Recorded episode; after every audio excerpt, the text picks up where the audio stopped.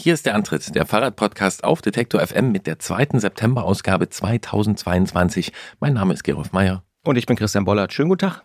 Hallo Christian Bollert. Wie geht's? Och ja. Wieder gut eingelebt. Ja. Ja. Ja, so ein bisschen. so ein bisschen. Du kannst jetzt mit mir in das große Lamento einstimmen der äh, kürzer werdenden Tageslicht. Ach so, Äh, so ein bisschen ja. September Blues. Ach nee, nicht mal Äh, Blues, aber ähm, ich sage dir, nimm die langen Abende, nimm die Sonnenabende mit, solange du kannst. Ja, habe ich gestern tatsächlich gemacht vor unserer Aufzeichnung. War ich laufen. Oh, Mhm. wolltest du nicht heute früh auflaufen gehen? Ja, deswegen habe ich es gestern gemacht, weil ich es Ich heute dachte, nicht du wärst jetzt hätte. doppelt laufen gegangen. Nee, nein, ich bin ja nicht Okay. bescheuert. Ja. Und ich bin jetzt, also wir nehmen relativ Morgens früh am Morgen ja. auf. Ja. Christian hat schon seinen Lauftermin verschoben, Ja. ähm, damit wir hier schön aufnehmen können. Richtig. Ja. Und ich bin heute Studio mit, gehetzt bin ja, ich auch, Mein Licht am Fahrrad war an, als ich losgefahren bin. Da habe ich gemerkt, ah ja, stimmt. Du hattest Ah. gestern noch einen Termin und da bin ich gestern Ja. vom Termin das erste Mal mit Beleuchtung äh, zurück nach Hause äh, gefahren. Was das wohl wieder zu bedeuten hat.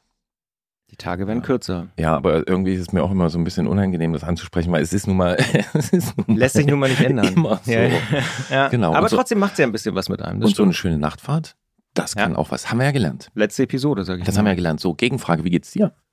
Gut, ein bisschen gehetzt, wie gesagt, hierher und ist irgendwie äh, jetzt an dem Tag, wo wir aufnehmen, so ein bisschen schwül, kalt, alles gleichzeitig mit Jacke hergefahren, viel zu warm eingepackt und jetzt schwitze ich schon wieder. Und, Und du hast auch noch Ziele heute, ne? Du reist heute noch, Ja, ne? ja, ja, ich fahre heute noch länger Zug. Ja, Mhm. du bist wieder überall am Start. Ja.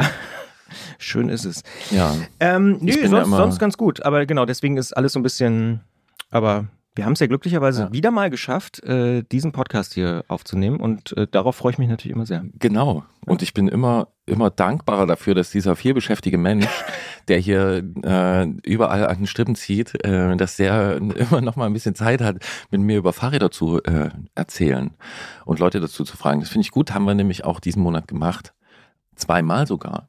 Und ähm, das können wir jetzt auch zeigen, vorführen. Das klingt so.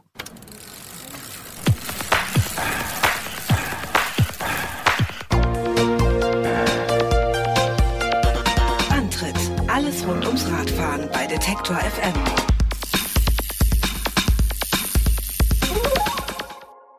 Der öffentliche Raum und besonders der Straßenraum sind in deutschen Städten vor allem zugunsten des Automobils strukturiert. Wahrscheinlich müsste man auch sagen, nicht nur in deutschen Städten und nicht nur in deutschen Städten.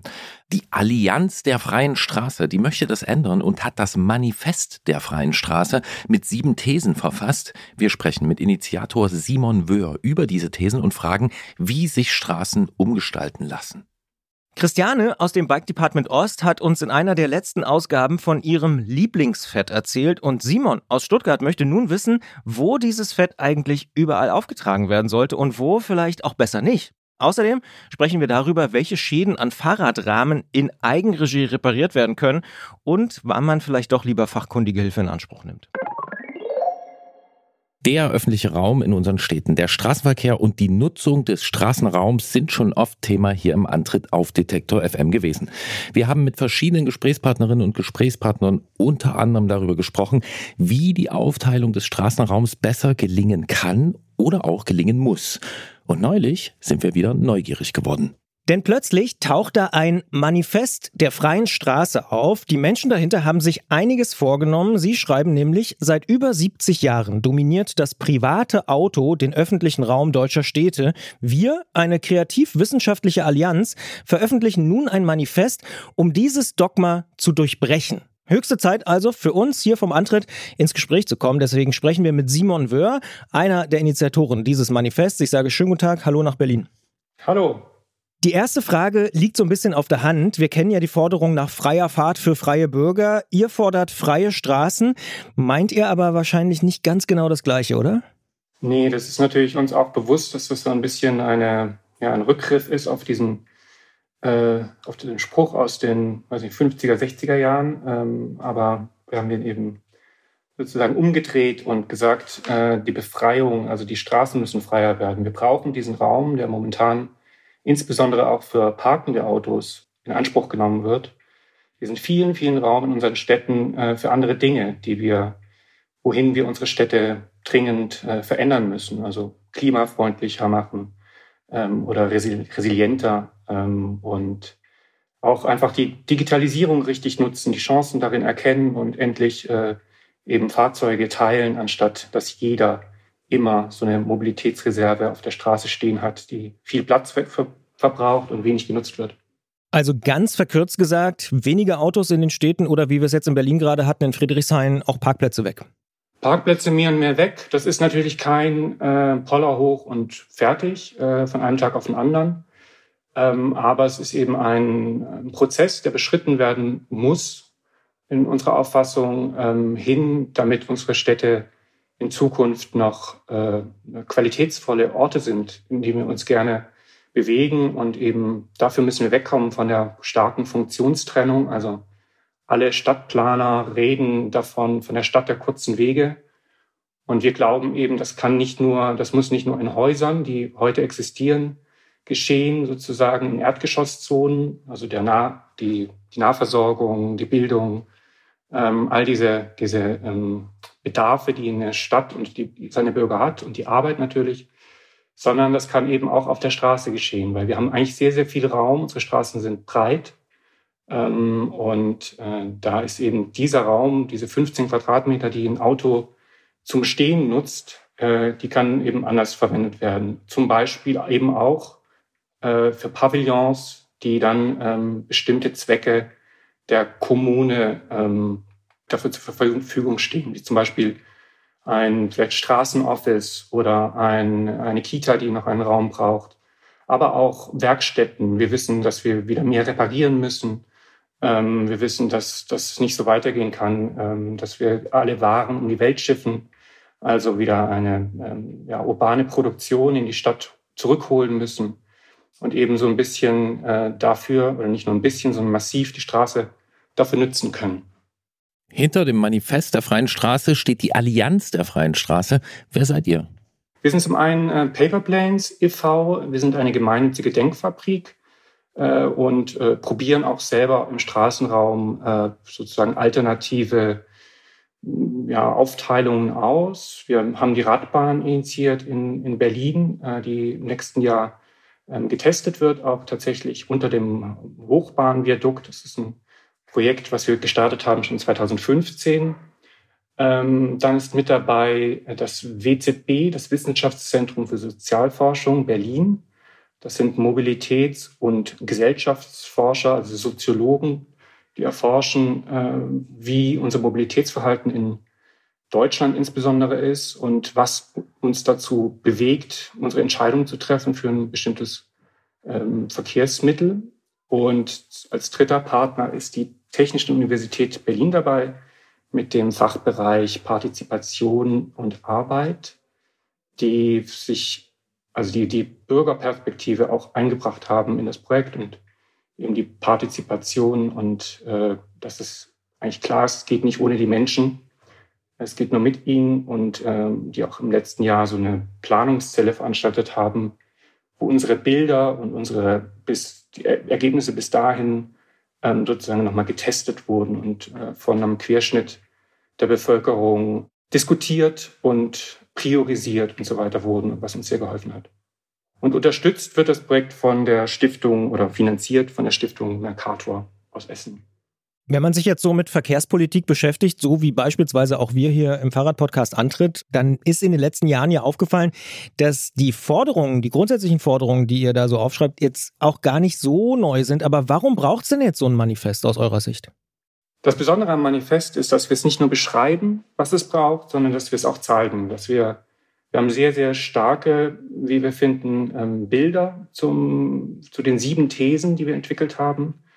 Ähm, wir haben unter anderem auch Comics, ähm, auch äh, verschiedene Maßnahmen, Zeichnungen und Denken. Das ist wirklich noch ein bisschen radikaler weiter, weil momentan wird noch oft darüber gesprochen, dass sozusagen die Verkehrswende ist eben von Verbrenner auf E beziehungsweise von äh, Auto auf Fahrrad. Aber es ist eben, es geht nicht nur um Mobilität. Die Straße ist für uns ein Ort, an dem eigentlich über Jahrtausende und Seit jeher äh, war das der, der Ort, wo auch eine gesellschaftliche Begegnung stattfindet und ein Handel und ein Austausch und auch vielleicht soziale Ungleichheit und so weiter, man feststellen kann, man sieht und eben sich begegnet. Und das fällt ihm immer stärker oder viel in den letzten 70 Jahren durch die Vormachtstellung des Autos und des großen Flächenverbrauchs immer weiter weg. Das heißt, das begründen wir wissenschaftlich auch, weil es natürlich so ist ähm, oder so auch ja, durch Studien festgestellt wurde, dass wer in einer Nachbarschaft lebt, ähm, in denen es viele Auto, viel Autoverkehr gibt, der kennt weniger Menschen in seiner Nachbarschaft zum Beispiel. Also es hat einen direkten Einfluss auf unser, auf unser Leben, auf unser Zusammenleben und auf die Gesellschaft. Und dadurch begreifen wir die Straße als was Größeres und was jetzt nicht nur für Mobilität reserviert ist, sondern eben auch als ein Raum, der den Menschen gehört und der den Bürgern gehört, die dort wohnen und von diesen genutzt werden sollte. Und gerade eben unter den Herausforderungen, die wir zurzeit und in den nächsten Jahrzehnten äh, massiv haben werden, ähm, von der Digitalisierung bis zur ja, Klima schon erwähnt, aber auch eben soziale Ungleichheit, kann man hier Räume schaffen, die dem was entgegensetzen. Ähm, und dafür brauchen wir den Platz. Ihr habt im Manifest sieben Thesen äh, verfasst. Wir werden hier jetzt wahrscheinlich nicht alle sieben hier besprechen können. Das, was du eben gesagt hast, scheint mir so ein bisschen die Zusammenfassung ähm, oder die Erläuterung der Nachbarschaftsthese zu sein. Wir wollen es mal mit noch ein paar anderen Thesen versuchen, ähm, die anzusprechen. Es gibt auch zum Beispiel die Mobilitätsthese. Darin heißt es, die Nutzung des Stadtraums als Parkplatz ist ein fundamentales Missverständnis. Echte Freiheit beginnt jenseits unserer privaten Autos. Befreien wir uns von ihnen. An der Stelle würde mich vor allem interessieren, es scheint ja ein sehr großes und ein sehr manifestes Missverständnis zu sein. Wie kommt es denn dazu? Worauf fußt denn dieses Missverständnis? Naja, das war ähm, in den 20er Jahren, gab es ja teilweise Lebensrealitäten äh, ähm, in Großstädten, die eben, ähm, wo Menschen auf, viele, viele Menschen auf, äh, auf engstem Raum gelebt haben, ähm, wo auch noch produziert wurde in Hinterhöfen und so weiter ähm, und große Emissionen auf die Menschen und, und dadurch gesundheitlich ähm, sozusagen gesundheitlich die geschädigt wurden, ähm, die Bewohner von Städten, dass man eben gesagt hat, man durch die Charta von Athen die Funktionstrennung der Städte. Ähm, und das hat man eben dann umgesetzt, Schritt für Schritt, in den 50er insbesondere 60er Jahren hat man es eben dafür aber dann auch ein Verkehrsmittel gebraucht. Das war das Auto. Ähm, und hat das alles verbunden. Das heißt, daher kommt das Industriegebiet, das Gewerbegebiet, das Wohngebiet und so weiter, diese Festsetzung und dann eben auch den Schutz der Gesundheit. Heute, wenn man jetzt schaut, was haben wir für Industrie und was haben wir für Emissionen, dann sind das ganz andere. Sind, das, sind wir viel leiser, sind wir viel, ähm, verbrauchen weniger oder haben weniger Luftverschmutzung und so weiter. Das heißt, man könnte da viel wieder dichter aneinander rücken und hätte eben, braucht eben dieses Auto nicht mehr als verbindendes Glied. Und es gibt damals in den 60er Jahren war ein, gab es ein Urteil in Bremen, das war das Laternenpark-Urteil, da hat eben jemand geklagt, dass wenn die Gesellschaft oder wenn unser System ein, ähm, so eine Lebensform sozusagen vorschreibt, also die Funktionstrennung, dann muss ich mein Auto auch im öffentlichen Raum abstellen können. Ähm, und das hat der tatsächlich auch gewonnen. Und seitdem darf man überall an jeder Straße in Deutschland, in Städten parken, wenn es nicht verboten ist. Und ähm, das ist zum Beispiel in der Schweiz genau das Gegenteil sozusagen. Man darf nirgends parken, nur da, wo es erlaubt ist. Ja, und so sehen unsere Städte eben momentan aus, dass wir an, an nur wenigen Stellen es wirklich verbieten und in jeder Straße und weil man eben auch, es werden ja immer mehr Autos, es wird ja noch nicht mal weniger, ist es eben so, ja, ist die Stadt geprägt von Autos und das hat uns natürlich, das kennen wir schon als Kinder. Also jeder, der jetzt äh, irgendwie, vielleicht ganz alte Leute können sich noch erinnern, dass sie äh, früher zum Spielen auf die Straße geschickt wurden, aber wir alle Jüngeren oder äh, Mittelalten ähm, kennen es nicht. Die Straße ist einfach, das, wenn man an die Straße denkt, dann denkt man an von A nach B kommen und eben an Autos. Und das ist das Normalste der Welt. Manchmal wundert man sich, macht ein Foto von einer schönen Straße und merkt dann, da sind ja irgendwie nur Autos drauf. Du hast das Beispiel Schweiz angesprochen. Da muss man ja aber fairerweise auch sagen, ist jetzt nicht gerade das Vorbildland für autofreie Innenstädte und so, ne? Nee, das nicht. Also es gibt, es gibt, glaube ich, nirgends äh, so jetzt ein Vorbild, wo wir sagen, genau so stellen wir uns die Zukunft vor. In jedem Land gibt es äh, unterschiedliche, also auch in den Niederlanden und ähm, auch in Dänemark und so weiter. Also es gibt viele gute Projekte und einzelne Städte, die es vielleicht einigermaßen in den Griff bekommen haben, aber es ist jetzt nicht so, dass wir irgendwo eine Blaupause haben und sagen, so genau muss es sein. Es ist natürlich auch mit dem deutschen Gesetz hängt das immer wieder zusammen, was natürlich verändert werden muss, um irgendwie einen Schritt nach vorne zu kommen. Das ist auch oft also Bundesgesetz eher als das wirklich lokale. Aber es muss sich eben ja auch mental, auch ein Kulturwandel, auch ein, also bei den Menschen muss sich was ändern ähm, und muss man anders darüber diskutieren. Aber es braucht eben auch viel stärkere Vorgaben, die Schritt für Schritt eingeführt werden und eben dann natürlich Alternativen alternative Lösungen. Ich kenne ganz viele, die nicht gerne Fahrrad fahren in der Stadt, weil es einfach zu gefährlich ist und was auch, was ich völlig nachvollziehen kann, dass man heute teilweise lieber Auto fährt oder mit Kindern und Kinder Angst hat und äh, da braucht es eben einen sehr, sehr großen Wandel, der auch Zeit braucht. Und dieser, also wenn, wenn man das beginnt, kann man auch nicht erwarten, dass es eben sofort vom ersten Tag an ähm, irgendwie alles funktioniert, sondern es ist natürlich ein, genauso ein Wandel, wie äh, wir zur, zur autogerechten Stadt gekommen sind, eben zur autoarmen, wird auch ein Wandel und wird, muss man unterschiedliche Dinge ausprobieren. Deshalb auch diese Aufregung teilweise um solche ähm, sozusagen Probeprojekte oder Experimente ähm, ist, ist, ist überhöht, weil es einfach es sind erste kleine Schritte, die man geht und wo man eben mal was ausprobiert und dann das eben auch wieder zurückdrehen kann oder, oder anders, anders äh, realisieren kann. Aber man braucht da, braucht da viel Zeit. Ganz spannend in dem Zusammenhang finde ich auch eure Wirtschaftsthese, denn äh, wir haben hier so zumindest lokal die Beobachtung gemacht, dass wenn hier ein Straßenraum, Stadtraum ein bisschen umgewidmet wird, dann vor allen Dingen auch Wirtschaftsverbände in der Mehrzahl, möchte ich mal sagen, eher bewahrend für die alte Darreichungsform plädieren. Ihr schreibt aber in eurer Wirtschaftsthese, befreite Straßen sind Lebensadern des Fortschritts. Sie versorgen uns zuverlässig und schaffen neue Räume für Kreativität und Innovation. Was steckt dahinter? Warum sind diese ähm, befreiten Straßen Lebensadern des Fortschritts?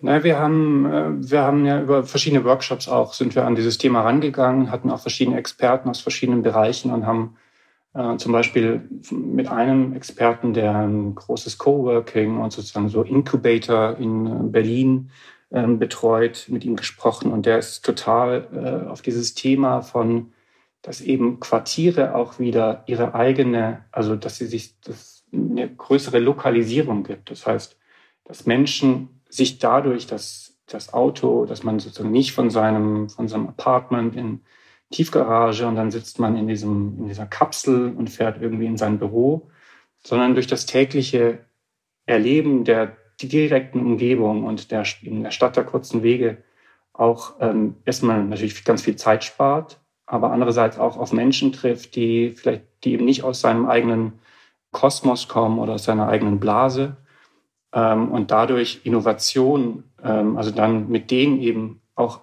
neue Innovationen entstehen können. Es können kleine sein, aber es können eben auch ähm, sozusagen Mikrokosmen, innovative Mikrokosmen, die, die in bestimmten Quartieren sich sammeln. Also das ist so ein bisschen vielleicht der größere Hintergrund. Aber ganz praktisch ist es natürlich auch so, wenn es keine ähm, privaten Autos gibt, gibt es viel mehr Platz auf der Straße. Der Lieferverkehr kommt besser durch, der natürlich immer noch motorisiert äh, sein muss äh, oder jedermann, der größere Lasten zu transportieren hat, äh, der Krankenverkehr und, ähm, und so weiter. Also die haben viel leichteres Durchkommen und Anlieferung und so weiter und dadurch besser möglich, wenn, wenn nicht so viele Autos in der Stadt sind. Ein anderer Punkt ist, dass wir durch, wenn wir hier modern werden, wenn wir hier ähm, neue Lösungen finden für für Quartiere, die weitestgehend aufs Auto und äh, verzichten können, dann sind wir auch ne, irgendwo vorne dabei bei, bei einem Wandel, der auf der ganzen Welt geschehen muss in, in Zeiten von Klima und von Ressourcenknappheit, die uns erwarten in den nächsten Jahrzehnten. Und wenn wir weiter eben auf den Verbrenner und auf oder auf E-Autos setzen, dann ist das eben äh, ja nicht besonders zukunftsweisend, weil beides sehr viel Ressourcen äh, verbraucht und eben äh, nicht wirklich eine Wende bedeutet äh, im, im, im Kampf um, ja, um die Erde, um es mal pathetisch auszudrücken.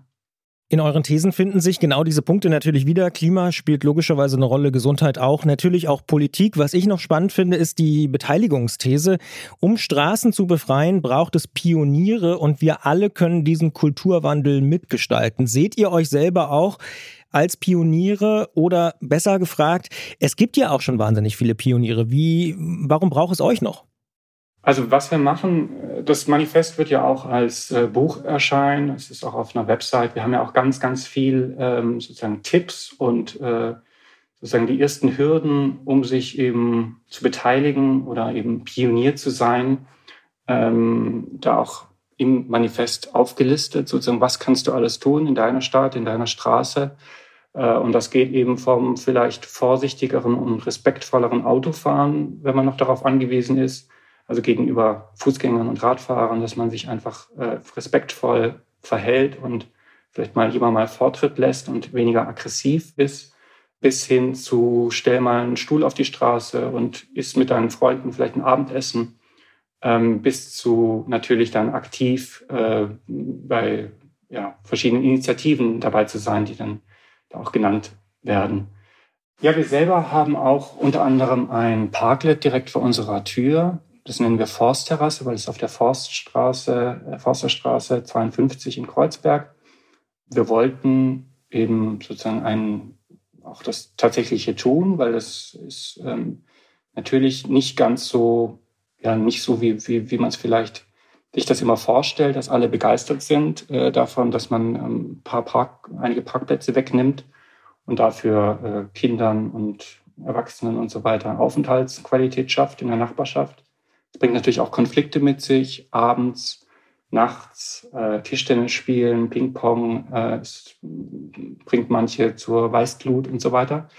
Das heißt, wir probieren das eben aus, wir organisieren das eben auch. Man muss dann auch ja, das bauen und äh, mit Nachbarn diskutieren. Und äh, das sind natürlich alles Erfahrungen, die auch in dieses Manifest eingeflossen sind. Was ist denn ein Parklet? Könnt ihr das nochmal erklären? Ein Parklet ist ein ähm, sozusagen ehemalige Parkplätze oder zumindest temporär nicht als Parkplatz genutzte Parkplätze, die für einen anderen Zweck genutzt werden. Oft für ein bisschen Bepflanzung und Bänke und ähm, Aufenthalt, teilweise aber eben auch für Bars. Ähm, kommt immer mehr in Berlin oder Restaurants, die dort äh, sozusagen ihre Gastronomiefläche erweitern bei uns, in unserem Fall ist es eben, haben wir keine Gastronomie, aber Menschen können es einfach nutzen, können Federball spielen oder Tischtennis ähm, oder Hausaufgaben machen oder ein Seminar. Äh, teilweise kommt eine Schule vorbei und macht dann ihre Seminare und so weiter auf dieser Fläche. Jetzt ist ganz interessant, dass du von diesen äh, Konflikten am konkreten Parklet äh, berichtest. Gibt es denn äh, diese, sage ich mal, äh, kritischen Reaktionen auch auf das Manifest?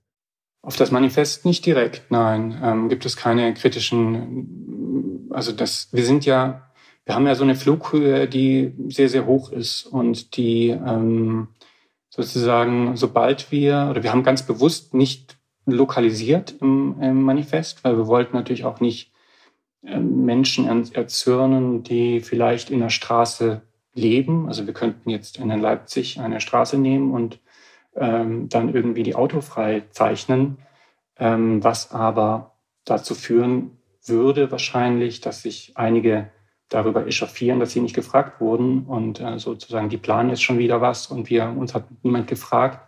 Wir haben ganz bewusst Straßentypologien genommen, die überall sein könnten, aber eben nicht so konkret verortet werden können. Dadurch hat es eine allgemeine Gültigkeit und es geht eher um die Maßnahmen und um den Gedanken und vielleicht den Impuls, den diese Bilder und die Texte und ähm, dieses ähm, Manifest in sozusagen die Diskussion anfeuert oder erweitert. Und eben dadurch werden wir nicht angegriffen für das, was wir da veröffentlicht haben. Jetzt ist ja historisch das Manifest nicht so wahnsinnig erfolgreich gewesen, sagen jedenfalls viele. Was ist denn bisher euer größter Erfolg? Also der größte Erfolg, wir haben, äh, wir haben erstmal einen Verlag gefunden. Wir sind, äh, das wird veröffentlicht als, als Buch. Es wird ähm, insbesondere auch im englischsprachigen Raum, äh, glaubt zumindest unser Verlag, ähm, sollte das ein Erfolg werden, was uns erstaunt hat. Wir haben zur Unterschriftensammlung, wir haben schon mehr als 2000 Unterschriften unter dem Manifest gefunden. Wir haben einige Veranstaltungen gemacht ja, vertreten jetzt auf verschiedenen Konferenzen und wir wollen das weiter, äh, ja, weitertragen, weil es ist eben nicht so ein, nicht so, auch nicht so einfach zu kommunizieren, weil es doch eine recht komplexe und neue Ansicht von, ähm, wie Stadt sein könnte und ähm, ist. Und ja, wir haben auch eine Ausstellung bei uns in Berlin ähm, im Keller, oder ein sehr schöner Keller, es sieht gar nicht so nach Keller aus, ähm, wo wir ja, die Bilder ausstellen und natürlich auch gerne Führungen geben. Also wenn das irgendjemand hört, der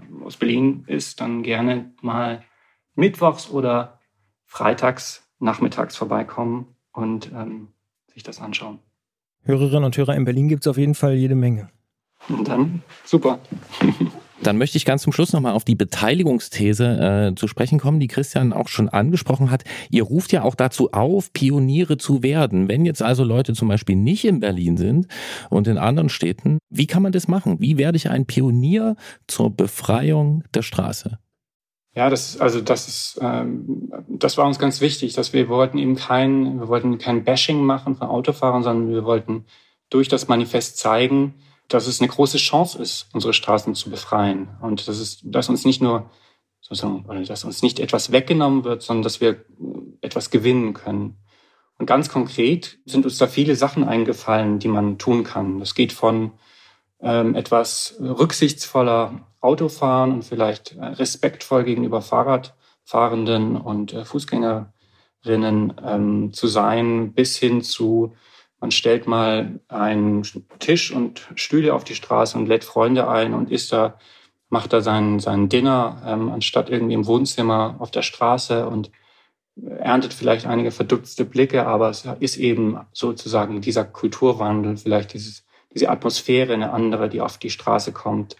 Man kann natürlich äh, sich in Vereinen und so weiter engagieren. Ähm, man kann ähm, verschiedene Aktionen unterstützen, die es gibt, immer wieder äh, Tag der Nachbarschaft und so weiter, ähm, äh, Parking Day. Dann diese äh, auch natürlich Spielstraßen sind ein Thema oder selber ein Parklet bauen. Es gibt ganz, ganz viele Möglichkeiten von sozusagen ganz harmlosen und ähm, wo man vielleicht nur einige, ja, wenige Schritte braucht oder nur mental bei sich was verändern muss, bis hin zu natürlich sehr, sehr aktiv sich einzusetzen. Wann würdest du denn sagen, hat euer Manifest Erfolg gehabt? Gibt es da irgendwie so ein ganz konkretes Ziel, was ihr im Auge habt oder wo du sagen würdest, das hat sich jetzt echt mal gelohnt? Sehr erfolgreich würden wir sagen, sind wir einerseits, wenn viele unser Manifest lesen und die Bilder sehen und sich vielleicht in ihren Köpfen äh, dass es einen Impuls gibt, äh, die, den Stadtraum mal anders zu sehen. Wenn Sie täglich vielleicht durch die Straßen gehen und merken, dass das eigentlich nicht sein kann, ähm, dass unsere ganze Stadt vollgeparkt ist mit Autos und sozusagen dafür sensibilisiert werden, dass das ähm, eben auch anders geht, dann sind wir erfolgreich, wenn das, wenn das bei vielen Klick macht.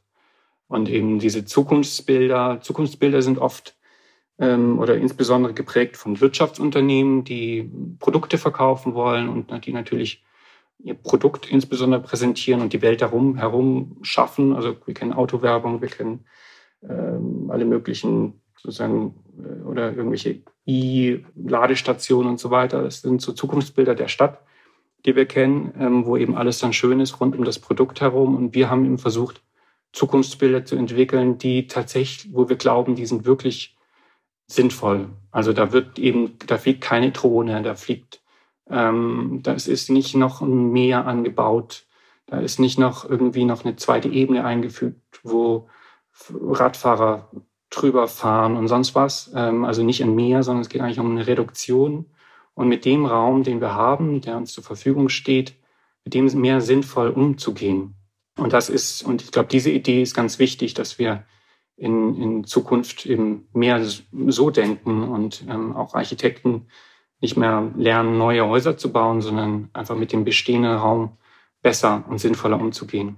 Das sagt Simon Wöhr. Er ist einer der Initiatoren des Manifests der Freien Straße. Er hat es im Gespräch schon gesagt, es erscheint im Herbst auch noch ein Buch zum Manifest und ansonsten kann man sich das alles auf der äh, Webseite straßen-befreien.de anschauen, durchlesen, die Unterschriftenliste unterschreiben und äh, sich noch mehr mit dem Thema beschäftigen. Wir sagen vielen Dank, Simon, dass du uns das erklärt hast und wir wünschen viel Erfolg. Ja, vielen Dank. Vielen Dank. Okay, da gibt es diese sieben Thesen und die sind ja auch als Anstoß gedacht, äh, den öffentlichen Raum und den Straßenraum einfach mal anders zu denken, äh, mit einer anderen Brille zu sehen. Und äh, interessanterweise gibt es auch gleich einen Termin ähm, dazu, wo man das eventuell mal machen kann. Je so nachdem, in der Praxis. Genau, ja. in der Praxis. Denn am 16.09., also genau dann, wenn dieser Podcast, diese Ausgabe dieses Podcasts für die Menschen erscheint, die uns nicht finanziell unterstützen, am 16.09 ist Parking Day. Überall in Deutschland, ne? Also Überall in, vielen, Deutschland in und ich meine und sogar auch ja. international. Das heißt, da wird genau das gemacht, was Simon auch meinte mit dem Parklet zum Beispiel, also dass ähm, Parkplätze oder Parktaschen umgewidmet werden. Leider nur für einen Tag, aber da kann man sich diese Anstöße mal abholen und vielleicht dann auch mit anderer Brille auf die Straße vor dem Haus, vor der eigenen Wohnung oder auch auf andere Straßen schauen, ist zu empfehlen, das zu tun. Das ist übrigens tatsächlich ein Begriff, den ich so in der Form selten bisher gehört habe, Parklet. Ähm, und gut, dass es auch nochmal erklärt hat. Ja, gut, dass du nachgefragt hast. Ja, naja, ja. das ist ja auch eine meiner Aufgaben. Ja, nee, also finde ich ähm, total spannend. Also habe ich in Action schon übrigens gesehen, ne, dass Leute Parkplätze so umgewidmet haben und da andere Dinge getan haben, aber das nochmal so zu erklären als Konzept und da bietet sich ja jetzt der Parking Day tatsächlich auch an. Genau das, was er erwähnt hat, dass dann aber auch bei der Umnutzung das teilweise zu Konflikten kommt, das kenne ich auch. Also ich kenne aus dem praktischen, aus dem echten Leben ein Beispiel, wo dann Musik gespielt wurde ja. und wo sich dann auch Leute beschwert haben. Und ich habe neulich auch darüber gelesen, meine ich, oder habe ich was gehört, äh, zu diesem interessanten Phänomen, dass wohl vor allem in deutschen Städten die Lärmfrage, die Frage der Lärmbelästigung und was ist Lärmbelästigung und wann beginnt diese, dass die wohl teilweise besonders heiß diskutiert ist. Ja, dann gibt's natürlich den Fall, dass du in irgendeiner Partymeile oder einer Straße, die zur Partymeile wird, wohnst und dich da berechtigterweise natürlich gestört fühlst und vielleicht nicht schlafen kannst. Es gibt ja aber auch die Fälle, wo Leute irgendwo hinziehen, wo ihnen bewusst sein müsste, dass dort das einiges los ist und dann soll dort ähm, eben das öffentliche Leben auf der Straße, äh, was über das Parken hinausgeht, soll dann dort bitte eingestellt werden und das wird teilweise auch versucht, gerichtlich durchzusetzen. Das wird sogar, glaube ich, ziemlich häufig versucht durchzusetzen, ja. ehrlicherweise. Ähm, Kenne ich auch aus vielen äh, Städten und Gemeinden, wo, wo ja genau sowas stattfindet, wo man sich irgendwie dann manchmal schon wundert und denkt, ja, okay, das ist doch jetzt hier die von mir aus, na, nennen wir es jetzt mal Partymeile oder Restaurantmeile oder so der Stadt. Wenn ich da hinziehe, dann könnte man auch erwarten, dass man weiß, dass sowas ja, passiert. Aber ja. Partymeile schon wieder komisch klingt. Ja, ne? genau, so, deswegen. Aber das, wo, so, wo Leute einfach, guten, genau. guten Wort gesucht. Sagen wir mal einen Ort des sozialen Begegnens. Genau. ja. Ja. Und eins ist mir auch noch aufgefallen oder besonders aufgefallen dem Gespräch, diese Stadt der kurzen Wege, die ja oft genannt wird. Ähm, da ploppt bei mir oft die Frage auf, okay, bedeuten kurze Wege in der Stadt, also neben dem, dass ich es verstehe, was damit gemeint ist und dass ich verstehe, dass das sinnvoll ist, ploppt bei mir trotzdem die Frage immer auf, okay, bedeuten kurze Wege dann auch, dass es zwischen den einzelnen Stadtvierteln weniger Austausch gibt? Ne? Also ich glaube, es hat es auch gesagt im Gespräch, dass eine Stadt dann aus quasi wie auch verschiedenen Dörfern besteht. Und ich finde, Stadt hat ja auch den Vorteil, dass es eben diesen Austausch über die Dorfgrenzen hinaus gibt. Ich fand es aber interessant, dass er sagte, dass es Untersuchungen gibt, dass dort, wo besonders viel Autoverkehr und ich glaube besonders viel geparkt wird, der Austausch geringer ist. Mhm. Ja, ist eine interessante Frage. Also ich glaube, aber das ist jetzt gefährliches Halbwissen, vielleicht müssen wir da auch nochmal in einer Episode drüber reden, bei der 10 und 15 Minuten Stadt und so, dass schon sehr, sehr viel dann im Kiez sozusagen stattfindet. Also ich glaube schon teilweise, auch wenn es jetzt nicht in Sachen Fahrrad- und äh, Autoinfrastruktur prototypisch ist, aber Berlin ist ja sehr stark in Kiezen zum Beispiel organisiert. Und dort merkt nicht man. Nicht in Kitzen, das ist was anderes. nicht genau. Und dort merkt man schon, dass die Leute teilweise eben selten nur, vielleicht nur zum Arbeitsweg oder so äh, ihren Kiez verlassen, ansonsten wirklich alles vor Ort haben. Und diese Aspekte hat er ja angesprochen, dass zum Beispiel dann Handwerker auch noch, äh, ja. auch noch möglicherweise im Kiez arbeiten und so, dass man dann eben auch dafür nicht mehr äh, den Kiez verlassen muss. Wäre natürlich auf der anderen Seite auch, sagen wir mal, schade oder eine Herausforderung, dann diese verschiedenen Mini-Zentren wieder alle zu verknüpfen. Also das, das meine ich, das ja, finde ich ganz wichtig. Also ja. kurze Wege absolut dafür. Ähm, ich habe sehr, ich, ich weine immer noch, das ist mir gestern wieder eingefallen, das ist der kleine, der kleine, äh, die kleine Dependance der äh, hier lokalen, der Konsumgenossenschaft. Das gibt's hier, das ist so ein, was ist das? Naja, eine Genossenschaft, das ist so quasi der, so eine kleine Supermarktkette. Sowas wie lokal. Rewe, Rewe oder Edeka, genau. genau. Also ein Zusammenschluss von, ja. von Händlern, genau. Und bei mir in der Straße gab's einen ganz kleinen Laden, da war, da war noch viel wie früher. Mhm. da hat man seine Pfandflaschen noch in so einen, in so einen ganz alten äh, Einkaufswagen gestellt, egal. Und der ist weg. Und gestern habe ich ihn wieder vermisst, weil das war wirklich gut. Ich konnte noch fünf Minuten vor Ladenschluss rausgehen und noch schnell äh, mir was holen, einen Apfel oder eine Banane oder irgend sowas. Genau, also insofern kurze Wege auf jeden Fall, finde ich gut, bin ich dabei, aber bitte auch Austausch zwischen den verschiedenen Kiezen, Kitzen und äh, Stadtvierteln. Ja, genau. Ja, Man sollte doch schon voneinander wissen. Aber das ist auch nur mein Gedanke dazu, ne? Das, ich weiß, dass das gar nicht so gemeint ist. Und ja, ja. Das, Aber es ist sicher eine, wurde. Ja, eine genau. Herausforderung äh, bei, bei der ganz konkreten Umsetzung. Ja, und offensichtlich wird es ja sogar besser, weil dieser Austausch äh, jetzt gar nicht äh, in dem Maße stattfindet, weil alles zugeparkt ist wenn ich das mal so ganz platt formulieren darf. Oder bin ich da wieder übers Ziel hinausgeschossen? Nee, das darfst du ruhig sagen. Genau. Aber vielleicht ist es ein bisschen, was, ich weiß nicht, dogmatisch? Wurde uns dogmatisch vorgeworfen? Ach so, ja, ich habe ja schon gesagt, dass ja, ich an der Stelle dogmatisch bin. ich habe sogar ein Erlebnis dazu gehabt. Ah, na dann. Wo soll ich? Ja, bitte. Okay. Also, ich gehe, wenn wir es schaffen, gehe ich mit einem Freund, einer Freundin einmal pro Woche essen in eine bestimmte Lokalität im Sommer mit Freisitz. Und das ist sehr interessant, weil wir können dort Verschiedenes machen. Wir können uns über die Dinge des Lebens austauschen, wir können lecker essen und wir können Verkehrsbeobachtung machen. Und darauf stehe ich natürlich. Ähm, dort Klar. sind auch noch Schienenfahrzeuge am Start, also die Straßenbahn fährt dort auch lang. Ich glaube, ich weiß sogar ähm, wo. Ja, mhm. und äh, dort gab es lange ein, also dort kommen viele Menschen auf Fahrrädern lang. Ich zum und, Beispiel heute früh. Ja. Ah ja, mhm. dann genau. Und dort ist eine Haltestelle, ich glaube, der Fachbegriff dafür ist Cup. Eine oh. Cup-Haltestelle, also ein, so ein Hochbordbahnsteig. Und es gab dort lange Zeit keinen Radweg. Es gab dort Radfahrer und Radfahrerinnen, die lang kamen, an Parkspuren vorbei und die mussten dann vor diesem Haltestellen-Cup über die Schienen wechseln und ähm, ja, quasi den Spurwechsel machen. Und regelmäßig hat man es dort scheppern hören wo Leute in die Schienen eingefädelt ja, haben ja. und es war einfach eine sehr, sehr unangenehme Situation. Dort ist jetzt eine Radspur eingerichtet worden, da wurde umgebaut und diese Radspur geht. Endlich. Ja. ja, endlich. Und diese Radspur führt über dieses Haltestellenkap. Das ist auch nicht optimal. Das stimmt. Aber es ist besser als vorher, würde ich sagen. Besser als vorher, würde ich auch, das wäre mein Fazit, ja. genau, ja. Der Kulturoptimist neben mir hat eben gesprochen. So. Nun sind im Zuge der Einrichtung dieser Radspuren auch die Parkflächen dort weggefallen. Also dort, ne, wo man seinen Pkw äh, abstellen kann. Ist mir übrigens noch gar nicht aufgefallen, aber stimmt, jetzt wo du es sagst. Die sind ja, weg. Ja, genau. Ja. Die sind weg. Wir haben das natürlich ähm, wohlwollend, wohlwollend zur Kenntnis genommen. Und äh, ich sitze dort jetzt irgendwann in den letzten Wochen, wahrscheinlich war es letzte Woche, ich sitze dort und dann fährt ein Pkw vor, stellt sich auf diesen Radstreifen, ruckelt bisschen vor, bisschen zurück. Und da ich dort sowieso immer schaue, also nicht im Sinne von, wer macht ja was falsch, sondern einfach das beobachte, was da wie so los so entwickelt. und wie die Leute ja, unterwegs ja, sind und ja. alles mögliche, was da so passiert. Das ist mhm. sehr interessant. Ich auf dem Weg zum Rentner mit dem Kissen im Fenster.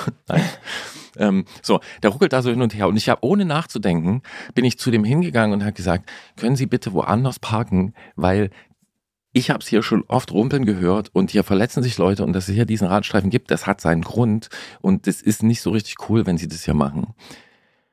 Er überlegt kurz, sagt dann so, hm, na gut, fährt weg.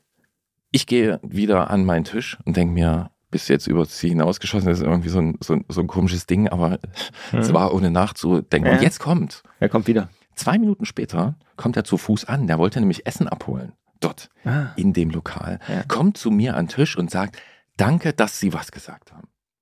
Das finde ich richtig gut. Ich reg mich nämlich sonst auch wieder auf und eigentlich haben Sie ja recht. Und war ich äh, völlig perplex und habe gesagt, ja, mir geht's auch nicht ums Recht haben, ne? mir geht's wirklich darum, hier knallt sonst und mhm. das ist ähm, nicht so cool. Und dann, das, das, das war wunderbar. Ähm, ich habe ihm dann noch guten Appetit gewünscht und einen schönen Abend, er uns auch einen schönen Abend. Ähm, und das ist ja idealtypisch. Und ich dachte, Mensch, so kann es auch gehen. Ich bin mir dessen bewusst und ich habe es auch schon erlebt, dass es nicht so geht. Und ich habe auch ehrlich gesagt immer, also ich sage ab und zu manchmal, ich sage ab und zu was äh, zu gewissen Verhalten im Verkehr. Ich frage mich auch, aber auch immer so, also es fühlt sich echt nicht gut an. Ich möchte es eigentlich nicht machen. Mhm. Aber da ist es völlig gut ausgegangen. Es war so ein, so ein schön. Ja, so. Ich finde ja tatsächlich, also cool, dass du es gemacht hast, aber Hut ab vor seiner Reaktion, weil er ist ja sozusagen in der viel un uncooleren Situation ja. gewesen und dann zu dir zu gehen und zu sagen, danke, ja, ja, ja. Finde ich genau. sehr, sehr gut. Guten ja, ja, denke ich auch. Also er hat den, er hat den, den größeren den, Move gemacht sozusagen. Ja, ja sozusagen, mhm. genau. Und bei diesem anderen, da muss man ja immer aufpassen, wie man das irgendwie rüberbringt. Ja. Aber ich denke mir, man muss es trotzdem ab und zu machen, weil dann vielleicht das Bewusstsein steigt, okay, das wird registriert und es ist eigentlich nicht okay und ich werde dann angesprochen. Ich muss ja niemanden blöd anmachen. Ähm, aber einfach so zu sagen, so, hey, hier, mh, hm, das ist nicht wirklich cool. Ja, ähm, ja so. Oh Gott, ich fühle mich. ich fühle mich immer noch komisch, dass ich das gemacht habe, aber eigentlich war es total gut. Ich finde es gut. Ich finde es ja. sehr, sehr gut. Und wie gesagt, von ihm finde ich es eigentlich fast noch guter. Absolut. Ja. Das war ein ganz guter. Sehr also, gut. Er wird noch auch noch sein, sein Fahrzeug wechseln. Ja. Aber ja. wir wollen mal nicht zu viel verlangen. Ähm, Fahrzeug wechseln. Es gibt auch Leute, die wechseln ihr Fett, denn Sie haben Christiane aus dem Bike Department gehört, genau. hat im Antritt erzählt, welches ihr Lieblingsfett ist. Und ohne dass dafür irgendjemand hier was bekommen würde, es war einfach auch nur eine Schilderung aus dem echten Leben, ähm, haben Leute sich das angehört und die stellen jetzt Fragen. Und natürlich sind wir dafür da und Christiane ist dafür da, diese Fragen zu beantworten. Auf dem Weg zu noch mehr gesunden Fahrrädern. Durch. Mein Fahrrad ist krank mein Fahrrad ist krank. In dem Fall stimmt das gar nicht, aber wir fragen ja jeden Monat, was ist bei euch da draußen los? Wie können wir euch helfen? Wie können wir dabei helfen, dass euer Fahrrad vielleicht wieder gesund wird? Oder gibt es Probleme, wo ihr einfach von Christiane wissen wollt vom Bike Department Ost, was man da machen könnte? Und wir haben schon viel gelernt über Knarz, Knurz und sonstige Geräusche in den letzten Monaten und Wochen. Und auch heute ist es wieder soweit in dieser Ausgabe hier beim Antritt. Wir sagen erstmal Hallo Christiane. Hallo. Und wir sagen auch Hallo Simon, denn Simon äh, wohnt in Stuttgart und äh, er ist eifriger Hörer unseres Podcasts und ähm, auch äh, unserer leicht melancholischen Rubrik Mein Fahrrad ist krank. Ähm, und äh, er freut sich immer über eine neue Ausgabe, weil dann hört er das Knacken und Knarzen nicht, wenn er auf dem Rad die Ausgabe hört. Äh, hört, versucht natürlich trotzdem, seine Fahrräder immer gut in Schuss zu halten und er wird auch das empfohlene Montagefett ausprobieren. Aber jetzt kommt's. Dabei stelle ich mir die Frage, wie sinnvoll es denn ist, jedes Teil mit dem Fett zu versorgen. Ist es nicht so, dass durch das Fett der Dreck und Staub eher haften bleibt und dann wiederum zu Knack- und Knarzgeräuschen führt?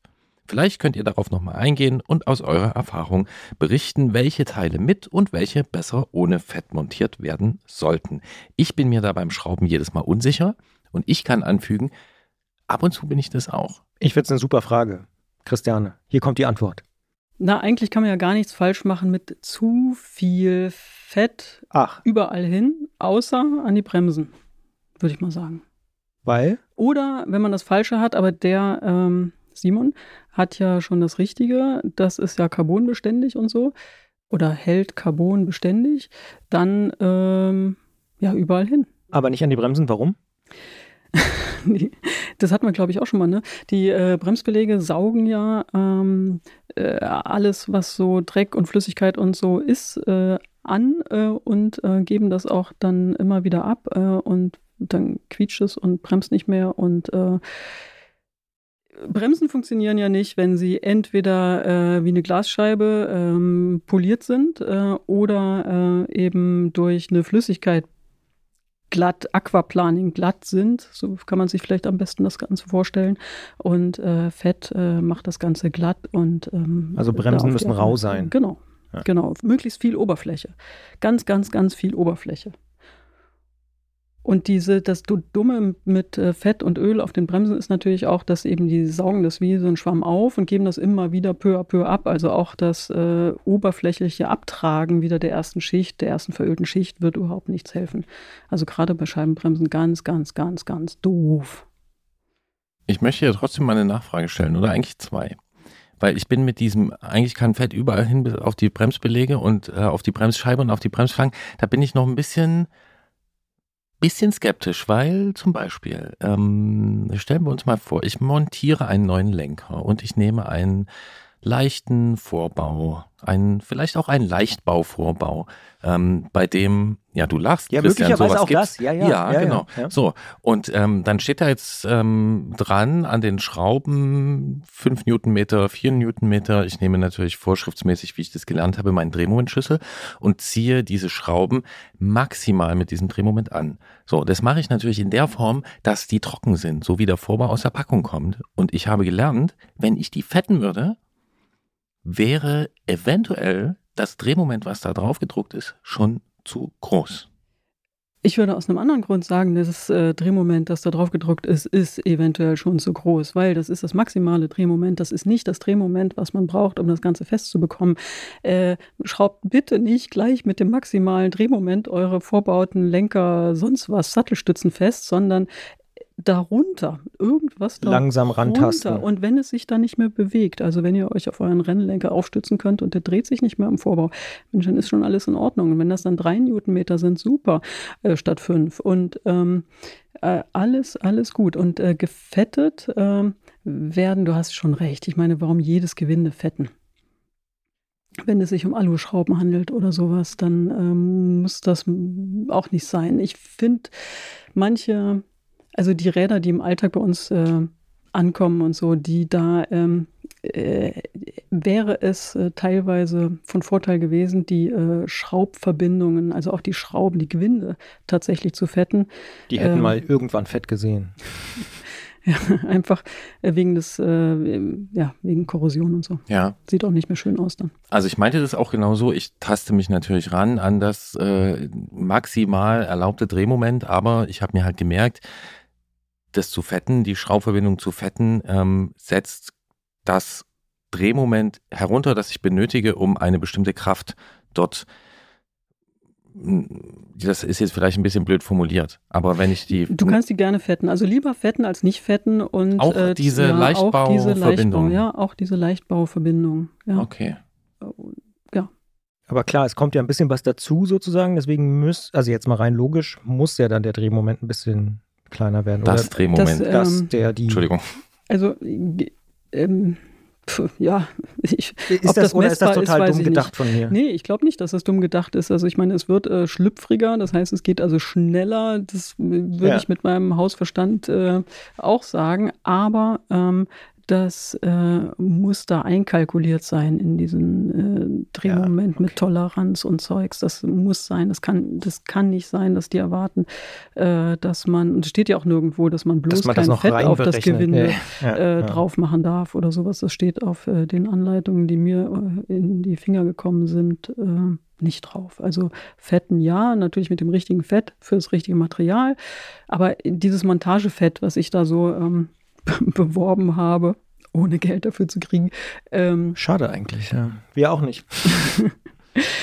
ähm, das ist ja deswegen, weil ich einfach wirklich gute Erfahrungen damit gemacht habe. Ja. Und äh, das ist jetzt nicht das günstigste. Insofern würde ich das auch nicht, und, und ich kriege kein Geld dafür, das, ich würde das auch nicht tatsächlich überall hinschmieren, äh, sondern nur da, wo, wo es Sinn macht. Ähm, deswegen frage, verstehe ich die Frage schon und es ist auch schon richtig. Ähm, na, alles das, was man äh, wieder rausnehmen möchte, weil es eben verschlissen ist. Lager zum Beispiel, also Industrielager, die in äh, einer dafür vorgesehenen Schale äh, sitzen, die möchte ich ja irgendwann wieder rausnehmen aus der Schale, ohne äh, unnötig große Gewalt anzuwenden und eben die Schale kaputt zu machen. Und da macht Fett ein- einfach, einfach Sinn. Und dort wird es Bewegung geben, die zum Knarzen führt, wenn. Sind Lager, drehen wir es doch vielleicht mal um. Was muss ich auf jeden Fall fetten? Also wenn ich nichts fetten würde, gibt es irgendwas, wo du sagst, das wäre total doof, das nicht zu fetten? Verbindungen aus äh, Aluminium äh, zu äh, Stahl. Unbedingt Fetten. Verbindungen aus ähm, Titan und ähm, Stahl.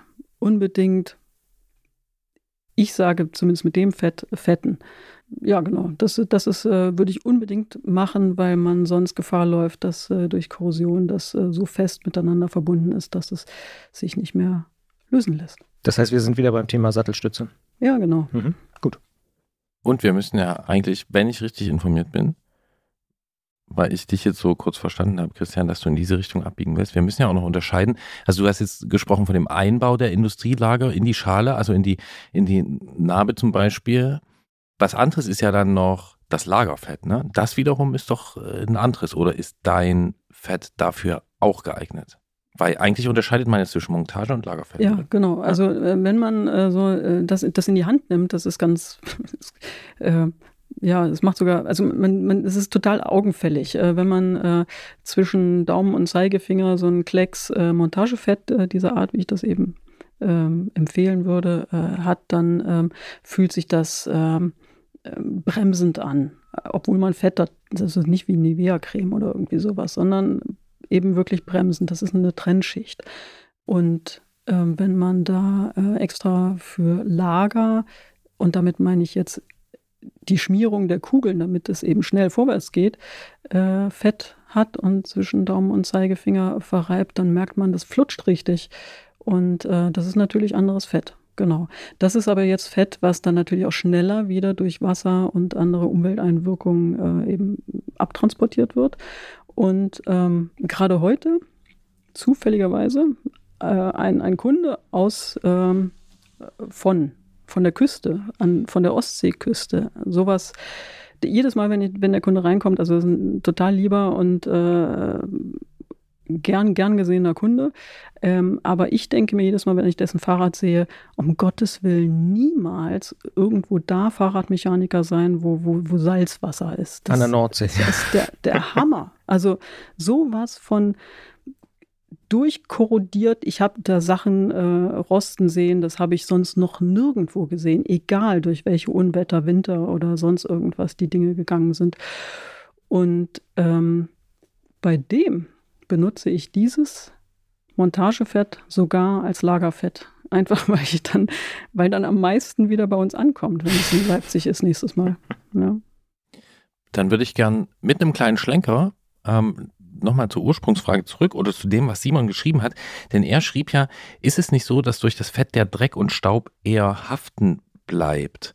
Wo ich denke, eine Lösung wäre da vielleicht auch, wenn man es gut gefettet hat, dass man das halt dann auch ordentlich abwischt. Ne?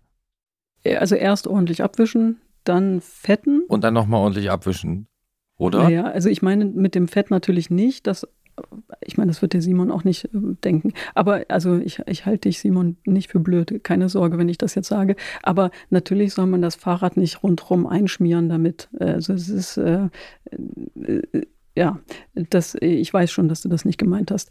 Ähm, und dann würde da natürlich Dreck und Staub und alles Mögliche gut haften. Ähm, aber ähm, alle äh, Lager und ähm, eben darunter nochmal die Lagersitze sind ja eben auch irgendwie abgedichtet äh, durch verschiedene gute Dichtungen und die sorgen schon ganz gut dafür, dass nicht alles an Dreck und äh, Staub dahin gerät. Die sind nur nicht so wasserdicht, äh, wie wir das draußen im Alltag gerne hätten oder bräuchten. Die sind eben doch so ein bisschen Fahrrad-leichtbaumäßig konzipiert, nicht so wie im Wasserkraftwerkbau. Und dafür das Fett und äh, nein, der Staub kommt gar nicht bis zu dem Fett äh, durch diese Dichtungen, die nicht wasserdicht sind, aber staubdicht und äh, dann ist alles gut. Dann letzte Verständnisfrage. Ich versuche nur Gerolfs Frage noch zu verstehen. Das dauert bei mir manchmal ein bisschen. Wenn ich zum Beispiel eine Gabel habe, die in einen Rahmen kommt, da ist oft dann auch noch so ein bisschen Fett. Das kann ich ruhig abwischen, das ist nicht so schlimm, weil da sammelt sich dann auch der Dreck, ne? Also. An dem Gabelschaft meinst du? Ja. Jetzt versuche ich gerade dich zu verstehen. Na, da, wo die ah. Gabel sozusagen reingeht in, in, in, in den Rahmen, ne? Da, da sehe ich das oft bei, bei, am Steuersatz. Genau, da sehe ich das oft, dass da noch so ein bisschen Fett quasi raus drückt sich. Und das war, glaube ich, deine Frage. Richtig, oder? du hast mich verstanden, ja, das meine ja, ich. ja, Ja. genau. Achso, ja, das sollte man abwischen, aber das ähm, natürlich, das überschüssige, rausgedrückte ähm, Logisch. ähm, Ja. Fett, das gerne abwischen, das nützt euch an der Stelle nichts, Da macht man außer, nichts kaputt. außer dass es ein Staubfänger ist. Ja, ja, das stimmt. Nee, das, ähm, nee. Ja, Okay, und ich habe noch einen Schlenker versprochen, der kommt jetzt. Denn mir fiel bei diesem anhaftenden Staub und Dreck, fiel mir ein Bild ein. Wir kennen alle die zwitschernde Kette, die haben wir hier schon besprochen. Uns wurden sogar schon Tonaufnahmen zugespielt, wo Ketten zwitschern. Ne? Und das kommt ja durch zu wenig Schmierung.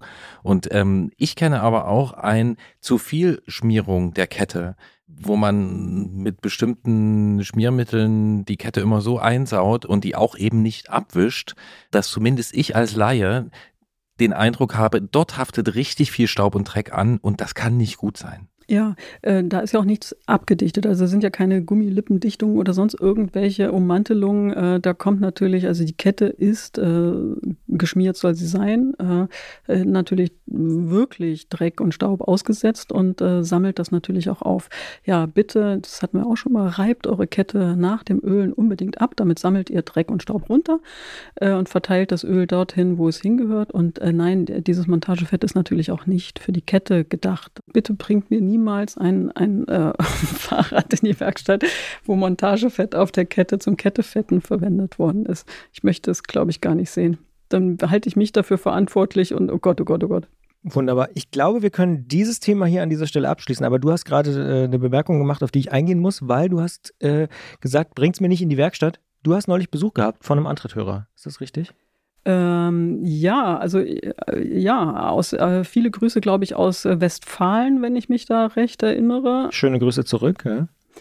Und ähm, der war da und äh, hat äh, auch äh, ein Thema mitgebracht, und zwar, äh, ob er seinen Stahlrahmen am Steuerkopf irgendwie gerissen, angerissen, ich weiß es nicht mehr so genau, äh, reparieren lassen kann oder selber reparieren kann. Und ja, Das klingt schon nach einer größeren Operation. Größere Operation, damit hat Christian natürlich völlig recht. Und wir haben es jetzt hier ja auch mit einem Sonderfall zu tun, weil uns wurde ja nichts geschrieben, geschildert, sondern dir hat jemand etwas erzählt, was du nicht gesehen hast in der Werkstatt. Und wir sprechen jetzt darüber, über das, was wir alle drei nicht gesehen haben. Deswegen haben wir vorher überlegt, sollen wir über diesen Fall überhaupt sprechen? Aber wir sind drauf gekommen, dass es eigentlich für solche Fälle, also ein Riss im Steuerrohr, da gibt es eigentlich eine, eine relativ simple Antwort, die ist sogar materialunabhängig, oder? ja, es ist kaputt. Danke. Danke für die Frage, danke für die Antwort. Es ist kaputt und jetzt kommt die, die, die, der kleine Silberstreif am Horizont. Es ist kaputt, aber eventuell gibt es eine Personengruppe, die das wieder heile machen kann. Und wer ist das? Na, äh, Rahmenbauer ähm, und äh, die sich dann eben auf Aluminium, je nachdem, wenn das Aluminium ist oder Stahl, wenn das Stahl ist oder äh, Carbon laminieren, wenn das Carbon ist, verstehen. Oder Titan. Äh, ja, oder Titan, genau. Und da gibt es schon Möglichkeiten, man muss dann eben im äh, Sonder, also im Quatsch, im Sonderfall, im Einzelfall muss man abwägen, ähm, äh, ob es sich lohnt für dieses Rad, äh, da ähm, nochmal richtig Geld in die Hand zu nehmen, um das äh, reparieren zu lassen. Aber deine grundsätzliche Empfehlung wäre, nicht selber machen. Es sei denn, man kennt sich selber aus Ihr, und ihr wollt mich doch schätzt noch sich aufs als Expertin heute, oder ne? Experte. Also ich würde sagen, beim Stahlrahmen, da kann man, wenn man sich auskennt. wenn man sich auskennt, kann man da was grundsätzlich eher reparieren. Also wenn, dann am Stahlrahmen, so, so gesehen, so, so. Also wenn man äh, sich auskennt und was äh, machen kann, dann am Stahlrahmen. Äh, früher, ähm, als äh, die Stahlrahmen auch noch sowieso dickwandiger waren, äh, haben das tatsächlich auch noch hier so Tankstellen und so angeboten und äh, so Feldwald- und Wiesenschlosser äh, die Rahmen zu schweißen. Ich weiß gar nicht, warum die das heute nicht mehr machen. Also ich meine, die können auch dünnwandigen Stahl gut schweißen. Vielleicht, weil die Auftragslage da einfach äh, wahnsinnig groß ist. Wir haben in der Werkstatt kein Schweißgerät aus einem ganz einfachen Grund. Wir wollen gar nicht in die Bredouille geraten, äh, solche, äh, äh, so, solche Fragen beantworten zu müssen. Und ähm, insofern haben wir das alles gar nicht. Es ja. ist ja auch eine Haftungsfrage. Ne? Und es ist ja auch ein, Natürlich. Genau, deswegen wollen, also wir wollen dich glaube ich, gar nicht aus Glatteis führen. ähm, Niemals. ich finde, man kann da auch einfach wirklich sagen, so Fachleute sollten das machen. Und wenn dann jemand privat äh, meint, sich so weit einschätzen zu können, dass man sagt, ja, ich bin ein Fachmann, Eine Fachfrau. Ja, dann klar. kann man das privat probieren. Klar, also man macht sich auch nicht strafbar, wenn man an seinem Stahlrahmen äh, etwas äh, wieder, wieder schweißt. Es Zum muss, Glück. Es muss nur trotzdem halten. Es gibt da auch keinen TÜV, der das abnehmen muss oder sonst irgendwas. Das ist äh, Der Stahlrahmen-TÜV. äh, der genau, Stahlrahmen-TÜV. Und äh, bei Stahl kann ich eben noch dazu sagen, es äh, Stahl bricht äh, auf eine ähm, angenehme Art und Weise. Wenn da was passiert, dann äh, passiert meistens nichts Schlimmes, sondern man denkt, huch, äh, fährt sich mein Fahrrad komfortabel seit neuestem. Und, äh, Dann ist es gebrochen. und dann ist es meistens gebrochen. Ja. Das sagt Christiane vom Bike Department Ost in der aktuellen Ausgabe unserer kleinen, aber feinen Familienserie. Mein Fahrrad ist krank. Hoffentlich ist es jetzt wieder auf dem Weg der Besserung. Wir wünschen es euch da draußen auf jeden Fall und äh, sagen an dieser Stelle Danke für den Besuch und es war ja kein Glatteis, aber fürs Schlittern. ja, mit euch immer gerne. Genau, und wir haben wieder Platz in unserer Praxis. Also wenn sich jemand mit seinem Fahrrad in den Warteraum begeben möchte, dann könnt ihr das gerne tun. Schreibt uns eine Nachricht an antritt.detektor.fm oder bei Instagram oder auch bei Facebook. Und dann werden wir euch dort platzieren. Und vielleicht rufen wir euch schon in der nächsten Ausgabe auf mit eurer Chipkarte. Und dann, genau. Und Dr. Christiane macht uns alle heil. Bis dann. Alles klar. Tschüss. Gerolf, Christian. du würdest es dir schon persönlich zutrauen, am Stahlrahmen rumzuschweißen, oder? Rumzulöten. Also ich Rum- habe auch ja. schon diverse Rahmen. Ja, das habe ich schon, das habe ich schon gemacht. Weil du bist doch, du hast doch da ein Fable dafür, würde man glaube ich sagen. ich habe ein Für Fable- Rahmenbau zumindest. Ja, das stimmt Ja, ja. schon. Das hat ja noch andere Sachen. Das, das stimmt. Ich kenne auch, also ich mache das eigentlich nie allein, sondern ich kenne Leute, Mit die, Leuten, die sich wirklich auskennen. die sich wirklich so auskennen. wie diesen Podcast hier. Was? Ach so, du bist Ja. ja, Pod ja, natürlich. Christian ist von uns beiden derjenige, der sich mit Podcasten wirklich auskennt. So, das ist, geht mir ganz einfach über die Lippen, da habe ich überhaupt kein Problem mit. Aber ja, also man kann am Stahlrahmen einiges machen. Ich wäre nur äh, vorsichtig in einem Podcast zu sagen, so, ja, da kann man einfach mal ein bisschen probieren, weil es ist einfach sicherheitsrelevant. Ne? Und ich Klar. habe auch schon äh, genug Brüche gesehen, also sowohl von Rahmen oder Gabeln äh, als auch von Knochen. Und spätestens bei letzteren äh, wird es dann fand ich so irgendwie- lustig, ja. wird's dann, äh, ja, wird's dann anders. Und es, es sollte schon funktionieren und auch halbwegs sicher sein. Aber klar, Rahmen bauen, das ist, das ist toll. Was findest du denn daran zu tun? Also ich weiß nicht, ich, ich versuche es ja immer nachzuvollziehen, aber ehrlicherweise finde ich es nicht so faszinierend. Weil, Mhm. ja, also was fasziniert dich da so? Ah, verschiedene Sachen. Wie viel Zeit haben wir noch? Naja, so fünf Minuten. Okay. Also erstmal habe ich festgestellt, was ich sehr schätze, ist der Geruch.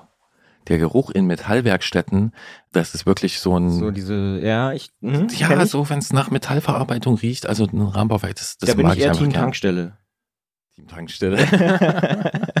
also Na was gut. den Geruch angeht. Ja. Okay. Aber ja, ich verstehe. Ja, Ja. mhm, mhm. Naja, und also dann, so Metallspäne und so. Ja, und früher hat mich das sehr fasziniert, so diese ganze Rahmenbauerwelt. Ne? Vielleicht auch, weil da dieses, weiß ich nicht, mit der Moderne oder der Postmoderne umzugehen. Ich mache jetzt einen weiten Bogen, aber Ja, es ja, fällt bitte, mir gerade ein. So, ist das ja ist ja, Fahrradpodcast. ist ja alles immer schwierig, weil es ist alles so kompliziert und man sieht nicht mehr durch und, äh, mm, und es ist alles irgendwie anonym und wo kommt mein Fahrrad eigentlich her?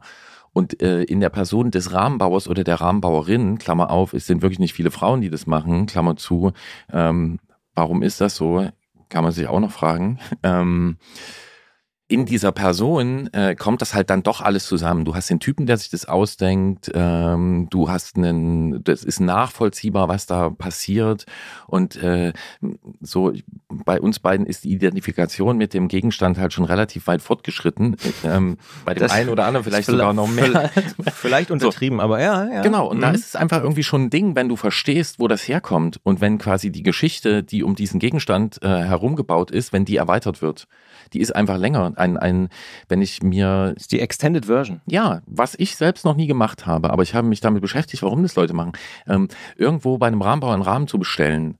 Und die richtig Guten machen das ja auch so, dass sie das dokumentieren, dass du einen Haufen Bilder kriegst davor. Ähm, da, da erzählt dir dieser Gegenstand einfach viel mehr als das, wenn du einfach nur einen Karton aufmachst und die Karre steht da und fertig. Und das ist Du einfach. schraubst noch den Lenker ran und Genau. Mhm. Und für mich ist noch das, ich habe zwei Fahrräder, ähm, also mein Alltagsrad und mein Tandem, die sind an sich schon richtig lange in Benutzung. Und äh, die habe ich umgebaut und ähm, angepasst, so dass ich die jetzt weiter mit irgendwie anderen Komponenten und ähm, an, vielleicht ein bisschen anderem Einsatzzweck äh, benutzen kann. Und das finde ich schon sehr cool am Stahl. Also, dass du sowas machen kannst. Und ich habe überhaupt keine Lust, äh, mir da irgendwas Neues zu kaufen, weil das Zeug funktioniert richtig gut und ich habe eine Geschichte damit. Also auch da, der Gegenstand erzählt mir mehr, als wenn es einfach nur ein Gegenstand wäre. Genau, und das ist cool. Also hier beim Freund auf die Werkstatt, also auf den Hof zu fahren, zu sagen, hier guck mal und das und das und können wir das machen. Genau, das fasziniert mich daran. Du verstehst den Gegenstand halt auch besser. Ja, ja, ja, so, so quasi eine neue Dimension noch dazu oder so. Oder? Ja, und du kannst dann, ne, wenn, man ist ja dann auch schon spezialisiert und will dann unbedingt das haben und dieses und jenes, äh, so Feinheiten, die den meisten Menschen wahrscheinlich überhaupt nicht auffallen, die die nicht interessieren, das ist auch überhaupt nicht schlimm. Aber wenn man selbst diese Tauchtiefe erreicht hat, ist das natürlich cool festzustellen, hey, ich kann das hier selbst alles anpassen, ich kann das hier machen, ne? Und guck mal, meine Lichtkabelverlegung, das ist aber schön geworden. das ist aber sehr dezent.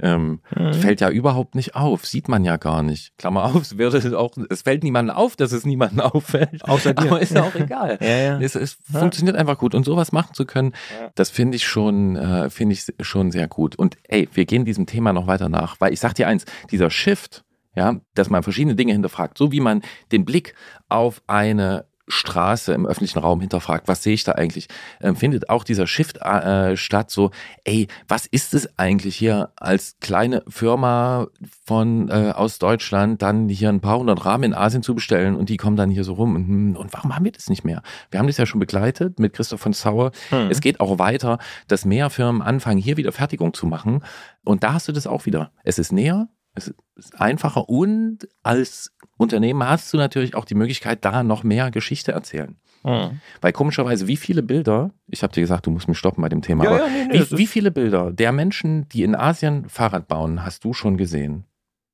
Ja, schon ein paar, aber halt tatsächlich eher so, glaube ich, so die großen Fabrikhallen und so, ne? Aber Ja, eben, aber eben jetzt nicht so individuell. Genau. Ja, ja. Und ja, nicht ja. so, dass diese Leute als, dass man das wirklich einsetzt, jetzt so aus Marketinggründen und dass man dem Produkt Mhm. halt diese Geschichte äh, noch gibt. Und die Möglichkeit hast du halt hier. Also es erzählt komischerweise niemand darüber. Ähm, guck mal hier in, äh, weiß ich nicht, in dieser, in, ist es Shenzhen? Ich weiß gerade nicht in welcher Stadt, wie hier unsere Leute die Carbonmatten legen, weil das ja offensichtlich dann doch nicht so so funkelt, ne? Wie wenn man sagt, guck mal, das ist hier der Typ, der das alles für uns macht.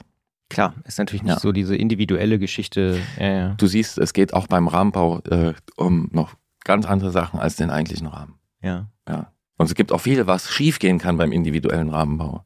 Also Serienfertigung hat schon auch echt ihre Stärken, aber egal. Fragst du mich das nächste Mal. Wir werden, glaube ich, auf dieses Thema sowieso nochmal zurückkommen, denke ich. Was hoffentlich nicht schief geht, ist die nächste Ausgabe dieses Fahrradpodcasts. Die gibt es nämlich, ja, ich sag mal, in ein paar Wochen. Diesmal dauert es, weil der Kalender es so will, würde ich fast sagen, ein bisschen länger, nämlich bis zum 7. Oktober. Bis dahin müsst ihr also warten, bis die nächste Episode dieses Fahrradpodcasts kommt. Dann wieder auf allen Plattformen gleichzeitig. Und bis dahin erreicht ihr uns unter Antritt at Detektor FM mit Lob, Kritik, Anregungen und Ausfahrten. Und natürlich auch auf Instagram oder Facebook. Beides ja Meta. Ach so, Meta. Mhm. Ach Gott. Ja, ja, mittlerweile. Das, Muss ja, ja, ich ja- verstehe, was du. Ja. Ja. Also, du bist halt. Ja, gut.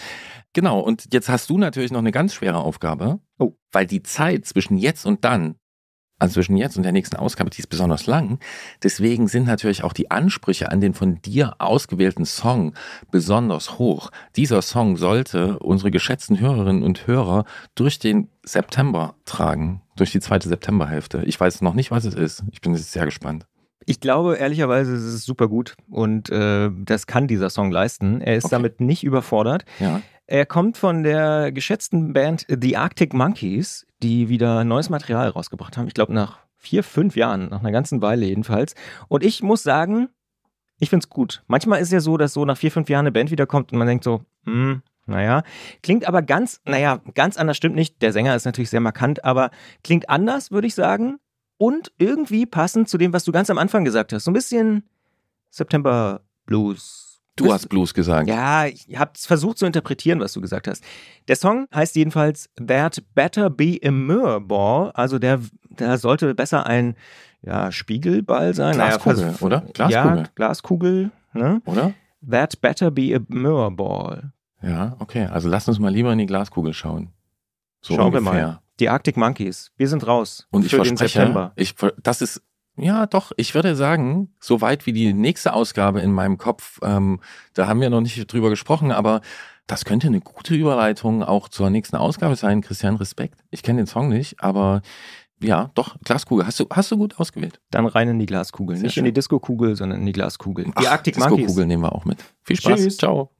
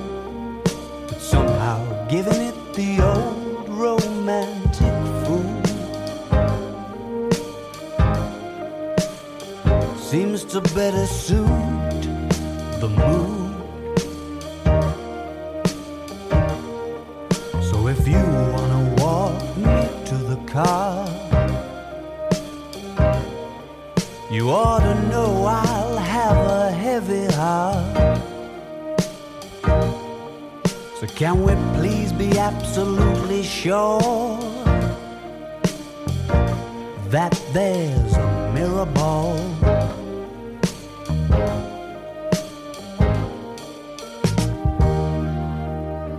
You're getting cynical, and that won't do. I'd throw the rose tint back on the exploded view. Darling, if I were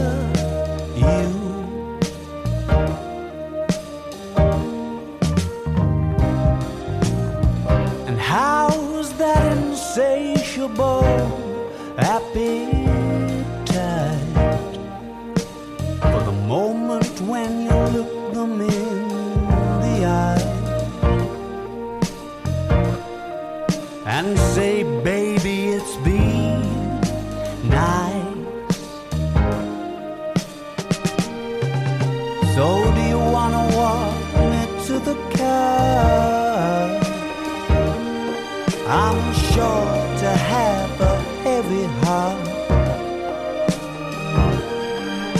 can we please be absolutely sure